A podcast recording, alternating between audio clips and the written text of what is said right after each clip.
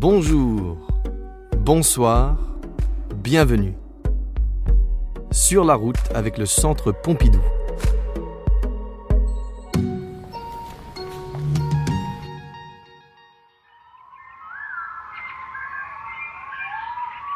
C'est un parcours dans une jungle de métal que je vous convie. Une jungle joyeuse et infernale. Une jungle dans laquelle le chemin a été préalablement tracé par une bande d'artistes. Je dis jungle parce que nous sommes dans la forêt, exactement dans la forêt de Milly, pas loin de Fontainebleau. Je dis jungle pour cette tête de cyclope essentiellement faite de béton et de métal. Je dis jungle parce que ça gronde, ça roule, ça cliquette, Voici donc le cyclope.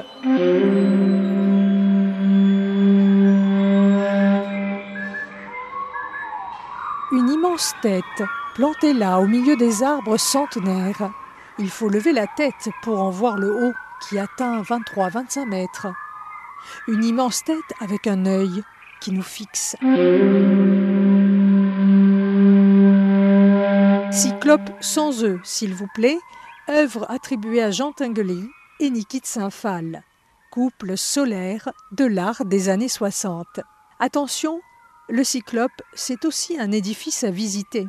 Le visiteur est sollicité pour euh, pénétrer ses entrailles. Notre guide sera Bernard Blisten, le directeur du Centre national d'art moderne. Pour monter, et c'est une escalade qui n'est pas sans danger, jusqu'au sommet même de la bête, qui est un immense plan d'eau dans lequel les arbres se reflètent. On est dans un site quasi fantastique, un esprit de Luna Park, de jardin labyrinthe ou la traversée d'un miroir et la promesse d'un engloutissement.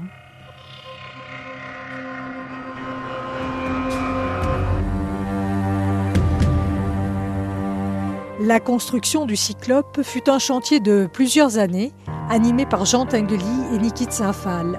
Rassemblement de travaux de plusieurs artistes. Il fut complété durant 25 ans.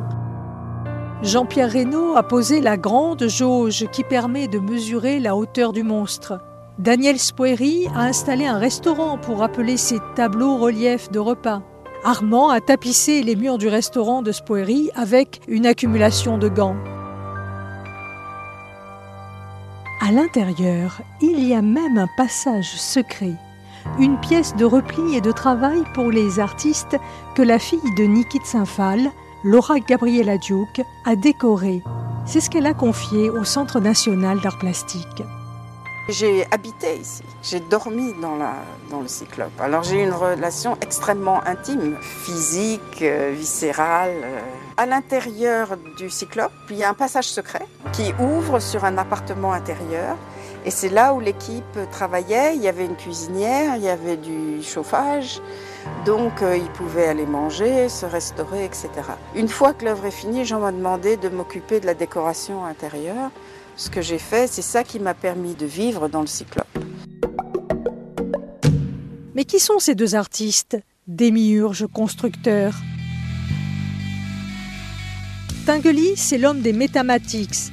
Au début, il n'arrivait jamais à finir un tableau, disait-il. Alors, il a fait des machines, des machines à peindre, des machines qui bruissent de mille sons et promettent changement, déséquilibre et rééquilibre. Bref, la vie, quoi. Tinguely dit dans une interview avoir réfléchi pendant longtemps à l'intégration des arts plastiques dans l'architecture. C'est une grande sculpture dans laquelle les gens circulent, mais elle n'est pas utopique. Je ne veux pas la faire fonctionner sous la merveilleuse rubrique de sculpture utopique. Je veux la faire, et je suis en train de la faire, je veux dire directement, en prise directe. Ce n'est pas une utopie. J'ai fait beaucoup de maquettes, beaucoup de dessins, et un de ces jours, je vais tout enclencher. Ça sera dans la vie. Je dis architecture parce qu'il y, a trois plateaux, il y a trois niveaux. Quand on entre dans le cyclope, il y a ce premier niveau carrelé de damier euh, noir et blanc qui a été réalisé par Niki. C'est l'idée du drapeau à damier des circuits automobiles que Tinguely affectionnait Puis au deuxième étage, quand on, progresse, donc Tinguely avait lui-même construit une machine qui provenait, si je me souviens bien, de la série de ce qu'il appelait des méta-harmonies, qui est composée de, roues de, ferraille, de tailles diverses, qui mettent en mouvement des moteurs. Et cette méta-harmonie, c'est en quelque sorte euh, l'organe d'où part toute l'animation même de la sculpture.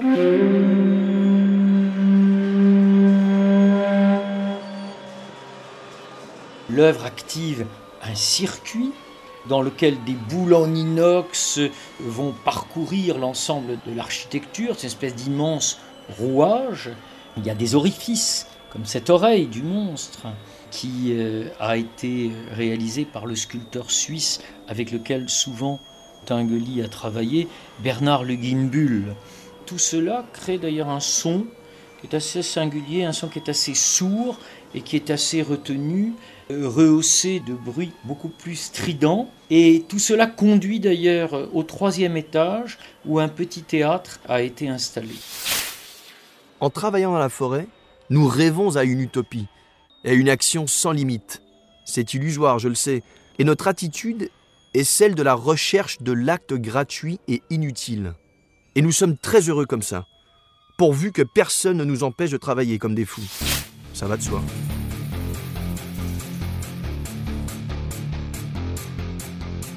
Tinguely et Liquide Saint-Phal ont travaillé comme des fous, oui, ingénieux et inspirés. Si Tinguely est l'homme de la mécanique, des rouages et du métal, Nikit Saint-Phal, elle, c'est l'artiste qui choisit le tir à la carabine sur des poches de peinture pour faire des tableaux, qui construit des corps de femmes immenses, ronds, colorés, les nanas. Les deux ensemble, c'est une alliance artistique foisonnante et grandiose. Niki s'en réjouissait devant les caméras pendant la construction du cyclope. Nous arrivons à collaborer ensemble parce que nous sommes tellement opposés, masculin, féminin, noir-blanc, couleur. Cette opposition totale mes nanas ou mes sculptures qui sont très primitives et les choses de gens très proches de notre société avec ces machines absurdes et poétiques, ce sont de tels contrastes que notre collaboration est une amplification l'un de l'autre.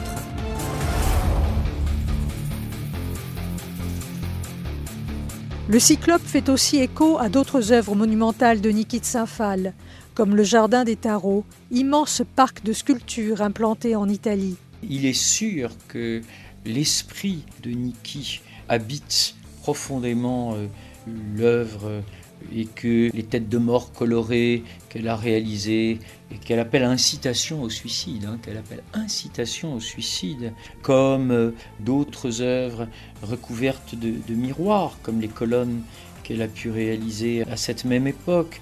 Tout cela, en quelque sorte, portait un esprit de liberté, un esprit de joie d'entreprendre, avec tout ce qu'on avait sous la main, qui bien évidemment les a, euh, les a réunis. De la bouche du cyclope s'échappe une longue langue rugueuse en béton. Et après des années de travail et d'interrogation, Nikit Saint-Phal a trouvé comment habiller la tête géante.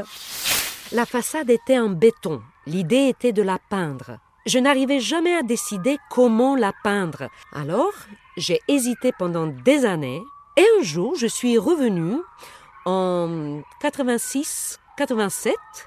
Eureka! J'ai eu l'idée des miroirs. J'ai utilisé ces miroirs au jardin des tarots et évidemment, la ferraille et les miroirs, c'est un beau mariage. Ici trône donc le cyclope. Les miroirs qui le tapissent, en reflétant les feuillages alentours, font disparaître sa tête, qui, selon la lumière, se fond dans le paysage ou bien brille comme un diamant.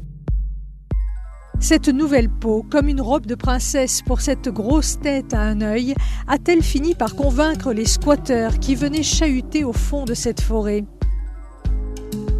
Ne croyez pas que ce cyclope n'est qu'un parc d'attractions mécaniques. S'il grince autant, c'est qu'il renferme aussi beaucoup de douleur.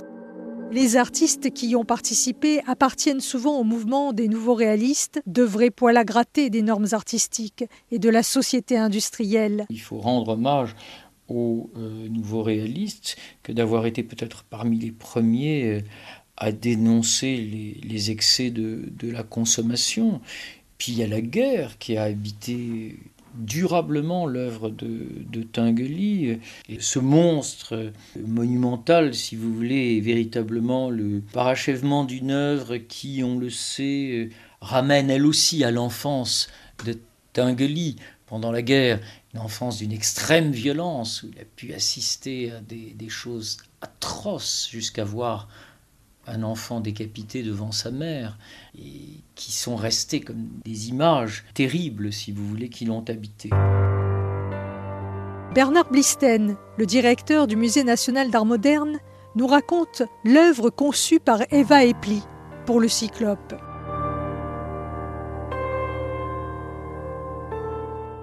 L'œuvre de Eva Epli est un hommage aux, déportés. Hein. les, les, 15 personnages en soie blanche qui sont vêtus de tissu noir, qui sont à l'intérieur d'un ancien wagon qu'ils ont installé au cœur euh, du Cyclope, avec l'idée que ce wagon soit évidemment euh, une référence à la déportation des, Juifs dans la Seconde Guerre mondiale, avec l'idée même de l'installer, de le positionner en porte-à-faux du Cyclope à l'extérieur de l'édifice, tout cela est peuplé euh, d'images sombres, d'images euh, lugubres, quelque chose d'une apocalypse joyeuse hein, qui euh, traverse les esprits de ces artistes qui ont voulu faire cette œuvre commune. En tout cas, ça a été quelque chose d'extraordinaire de participer, de vivre ça et même de lutter pour. Le cyclope, c'est une aventure d'une vie avec des moments d'euphorie ou de découragement. Je laisse le dernier mot à Nikit Saint-Phal. Maintenant que c'est ouvert au public, il y a plus de monde qu'on pensait. Le public est très varié, vient de tous les milieux. Cette chose étrange vit sa vie. Pour moi, le cyclope s'est marié avec le public. Jean Tinguely est mort en 1991 et Nikit Saint-Phal a continué à superviser l'ajout d'œuvres d'artistes sur le Cyclope jusqu'en 1997. Elle est morte en 2002.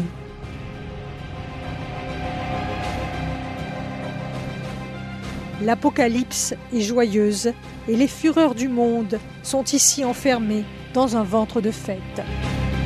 Jean serait très heureux de voir la joie des gens. Je pense qu'il doit le voir de quelque part. Il doit être très content. Très content.